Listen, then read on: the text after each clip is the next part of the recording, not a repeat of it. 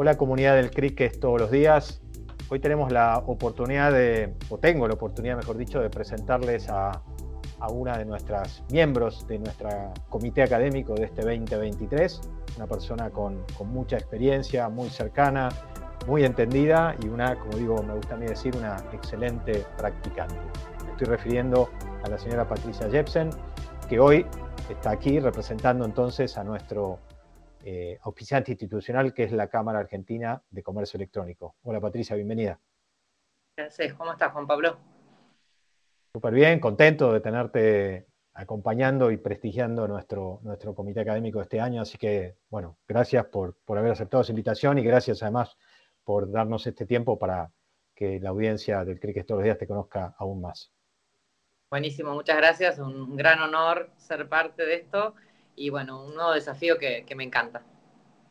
Bueno, tal cual. Y hablando de desafíos y un poco para, ayudar a, nuestra audiencia que conozca eh, más de, tu recorrido y en relación precisamente al ecosistema del comercio electrónico, contanos un poquito tu, rol, tu, recorrido en relación a la, Cámara, a la CASE.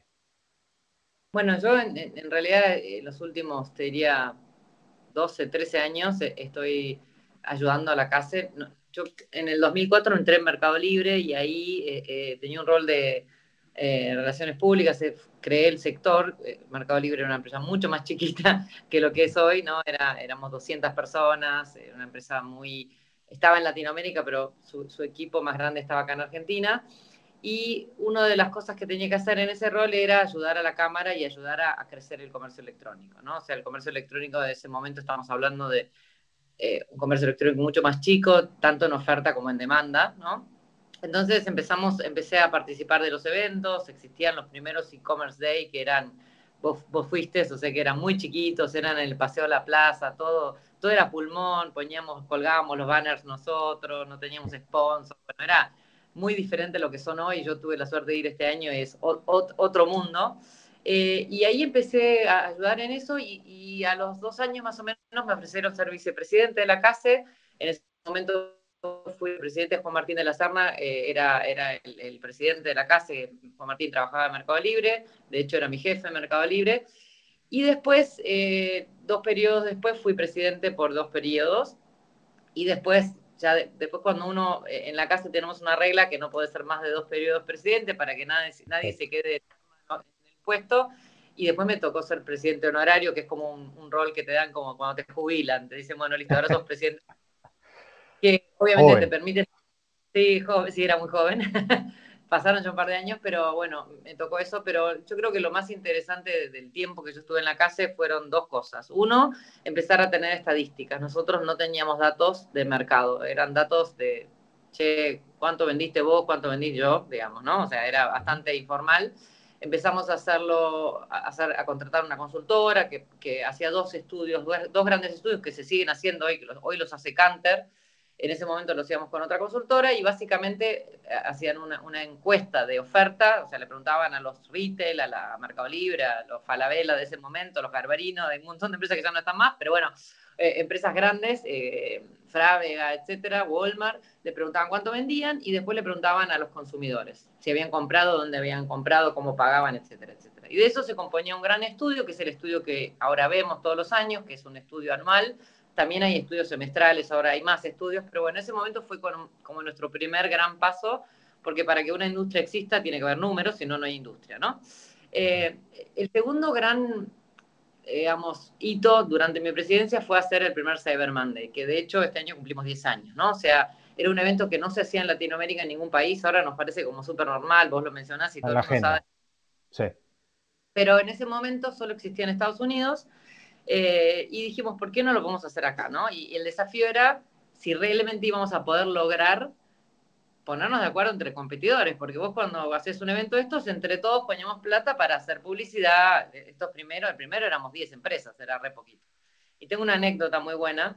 Yo en ese momento era gerente de falabella.com y era presidente de la casa. Y entonces, nada, nos pusimos de acuerdo, éramos 10, 12 empresas y el viernes antes del evento, este evento empezaba el domingo en la noche, como todos conocen, ¿no? A las 12 de la noche, me llama mi jefe de Chile me dice, Pato, no podés participar yo, ¿cómo no puedo participar? No, porque se va a caer el sitio, porque el tráfico, porque no sabemos, no sabemos claro, no teníamos ni idea de lo que podíamos esperar, no sabíamos.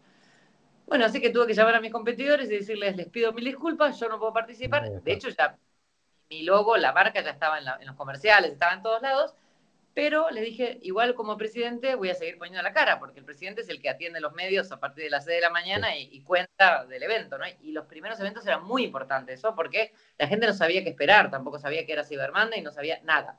Bueno, conclusión que sobrevivimos a ese primer Cyber Monday y después pude participar de todos los demás. Después hicimos el hot sale, que fue como el segundo evento, porque, claro, vendíamos tanto en ese primero que dijimos, che, necesitamos otro más a fin de año.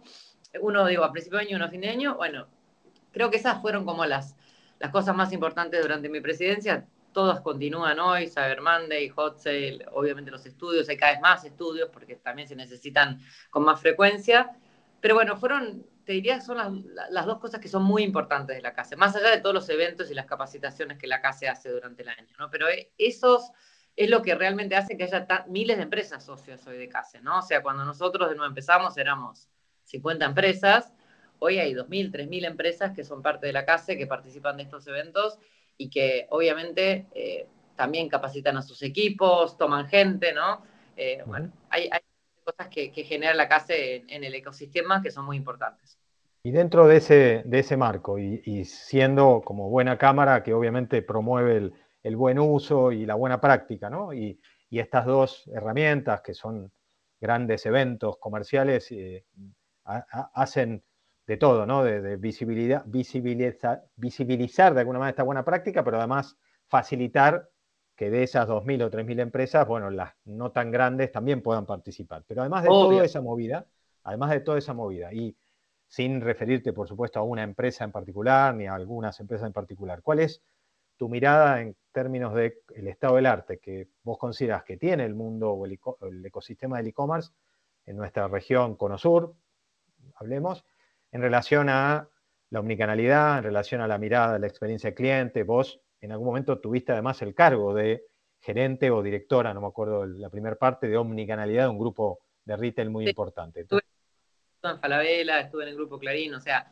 después de Mercado Libre me tocó trabajar en muchas empresas, sobre todo en retail, y el gran desafío de ese momento era que el e-commerce era visto como un sector chiquito dentro de la organización que solo impactaba en la venta de, que se hacía por la web, ¿no? Y la realidad, lo que fuimos descubriendo con los años es que eh, va mucho más allá de ahí, ¿no? Eh, eh, tu e-commerce o el e-commerce es la vidriera más importante que tiene cualquier marca y muchas decisiones de compra se toman a través del, e-commerce, ¿no? Entonces, en Cosud, por ejemplo, nosotros veíamos que el cliente que compraba por e-commerce era un cliente que gastaba mucho más plata, que tenía un ticket promedio mucho más alto que en la tienda física, y que el cliente omnicanal, que es el que compra en la tienda física y además en el canal virtual, era el cliente más fiel, ¿no? O sea, el cliente que realmente era mucho más rentable que el cliente que solo iba a la tienda o el cliente que solo compraba por e-commerce.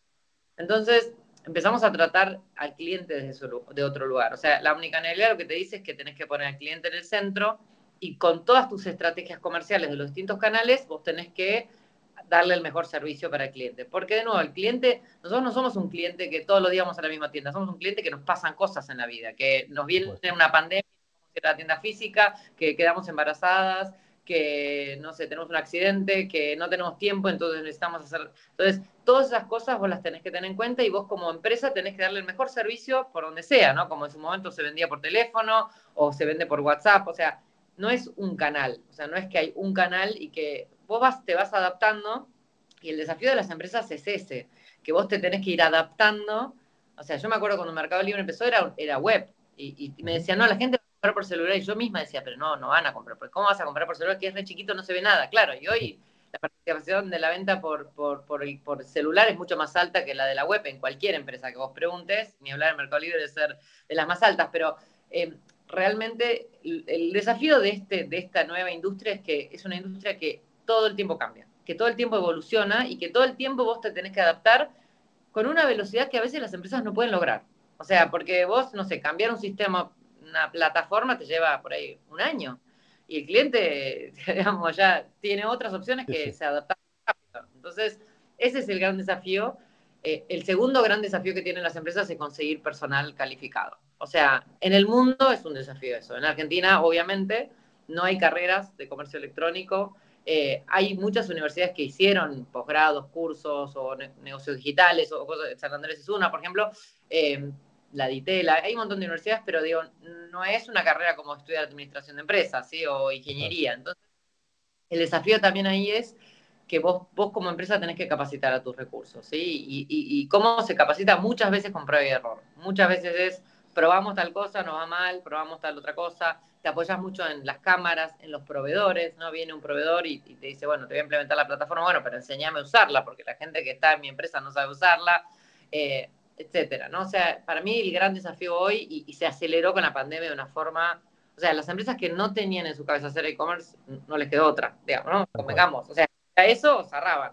Entonces eso hace muchísimo todo, eh, aceleró la utilización, o sea, los crecimientos de comercio electrónico en los últimos 10 años están muy por arriba de, cualquier industria eh, y siguen creciendo. No es que se estancaron o en la pandemia crecieron y después dejaron de crecer, ¿no?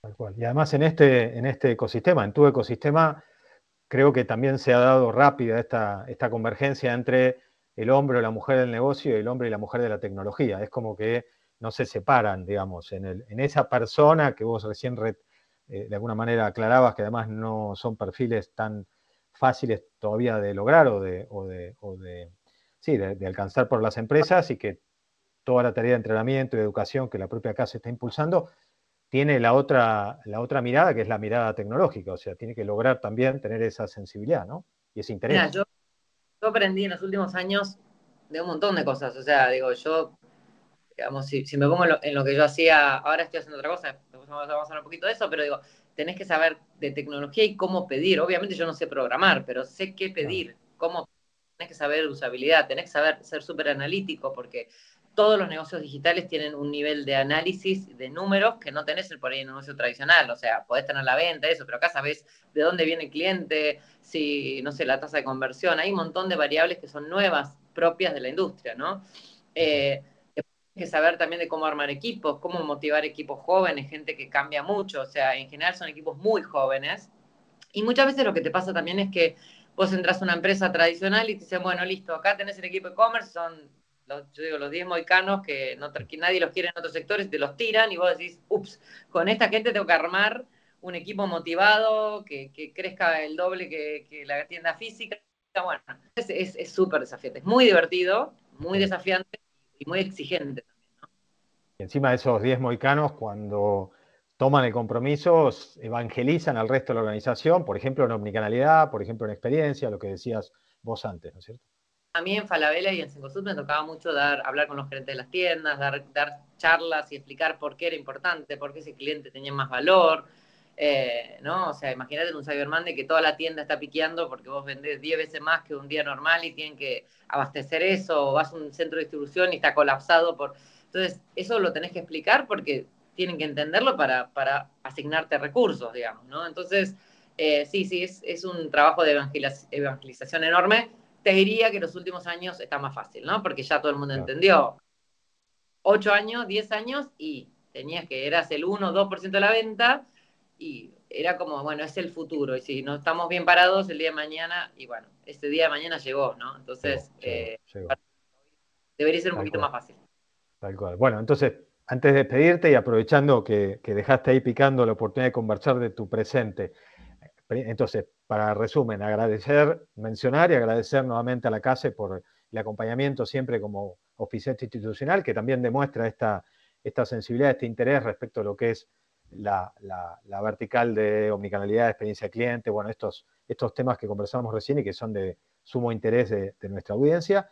Agradecerte a vos en, lo particular por representar a la CASE con una silla en, el comité académico, pero antes de cerrar, porque hace algunos meses nuestra audiencia se, te, conoció en una faceta de número uno, en una, eh, una plataforma de movilidad, una plataforma digital de movilidad, y, pero hoy, ¿en qué estás?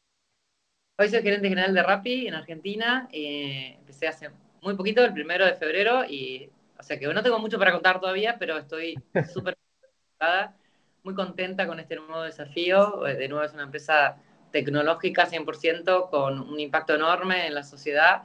Así que nada, muy feliz, muy feliz. Qué bueno, qué bueno. Bueno, felicitaciones desde acá. Eh, y además confiadísimos entonces que cada vez van a ser más las organizaciones desde el mundo de lo digital y de esta aceleración que mencionaste antes, que tienen y que tendrán esta mirada en foco en el cliente y que predicarás como lo venís haciendo respecto a la omnicalidad y la mejora de la experiencia del cliente, lo cual obviamente en este caso va a beneficiar mucho a, todos los que usamos esa plataforma. Así que, de nuevo, Patricia, gracias, felicitaciones y bueno, vamos a estar mucho en contacto este año a partir de tu rol como miembro del comité académico. Ahí estaremos este, con este nuevo desafío también y de poder aportar un poco estos años de experiencia y, y ojalá que mucha gente empiece a trabajar en nuestra industria y que le divierta y que tenga ganas de seguir aportando y seguir creciendo y aprendiendo, ¿no? Totalmente. Y que google Case entonces, que ahí va a encontrar un montón de información en relación a lo que ya pasa y a lo que viene. Exacto, sí, la casa tiene todos los estudios publicados de los últimos años, o sea que mucha gente siempre que está haciendo la tesis me escriben, necesito información, ahí la van a encontrar, están los cursos, la información del e-commerce o sea que métanse en la página de la casa que van a encontrar todo. Espectacular. Hasta siempre, Patricia.